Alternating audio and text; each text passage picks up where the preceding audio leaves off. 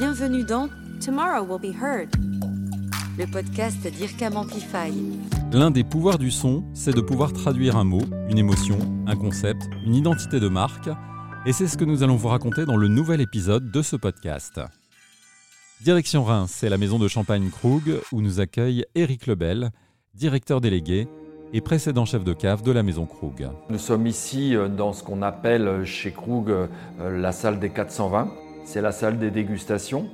Derrière nous, 400 échantillons pour accompagner l'explication de la maison Krug.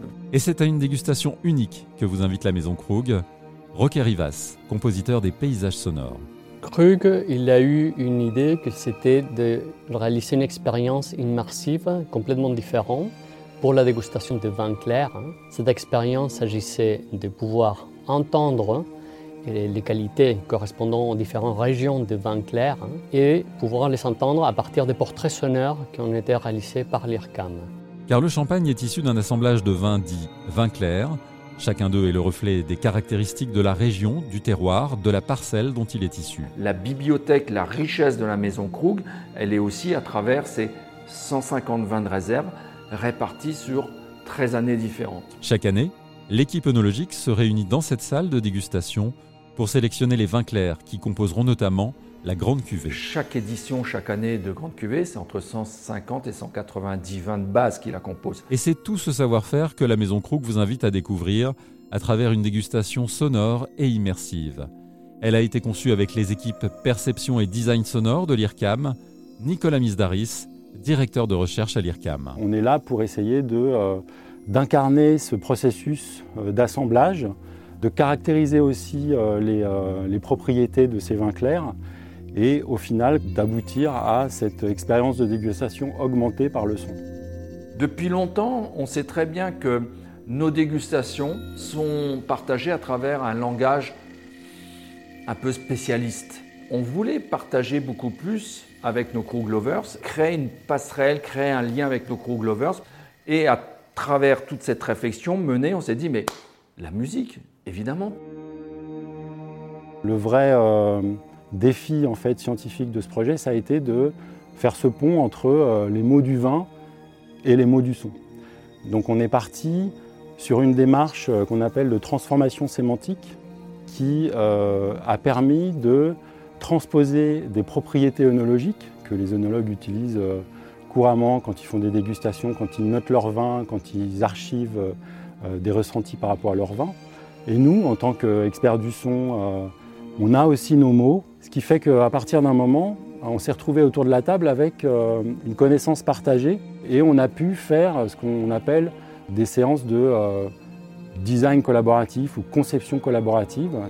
Tout ça pour euh, servir Roque Rivas, qui a euh, finalement utilisé les sorties de ce gros travail de transformation sémantique pour euh, bah, composer ces fameux paysages sonores.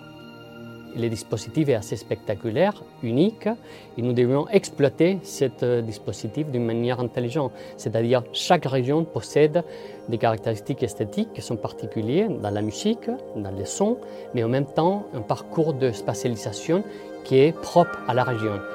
Et maintenant, écoutez, vous allez déguster un chardonnay de la Côte des Blancs. Côte des Blancs, chardonnay, pour nous c'est toujours euh, euh, dans la description, c'est toujours des vins qui sont sur la vivacité. Dans un assemblage, ça va apporter le côté tonique. C'est toujours très élégant, euh, c'est long et avec la musique, donc on, voit en arrière-plan qu'il y a toujours une musique de fond. Donc ça, ça va exprimer la longueur. Et puis vous avez les côtés un petit peu toniques tonique, c'est les petites notes aiguës qui arrivent, qui sont éphémères, qui passent là. Tiens, là, on vient d'en avoir une là. On est sur l'émotion, on est sur le langage universel. Il est plaisant à voir que tout le monde adhère, tous les Kruglovers qu'on a autour de la table, parce que, encore une fois, c'est les émotions. Basée sur des recherches scientifiques, cette méthode de transformation sémantique peut s'appliquer à tous les domaines. On retrouve Nicolas Misdaris, directeur de recherche à l'IRCAM.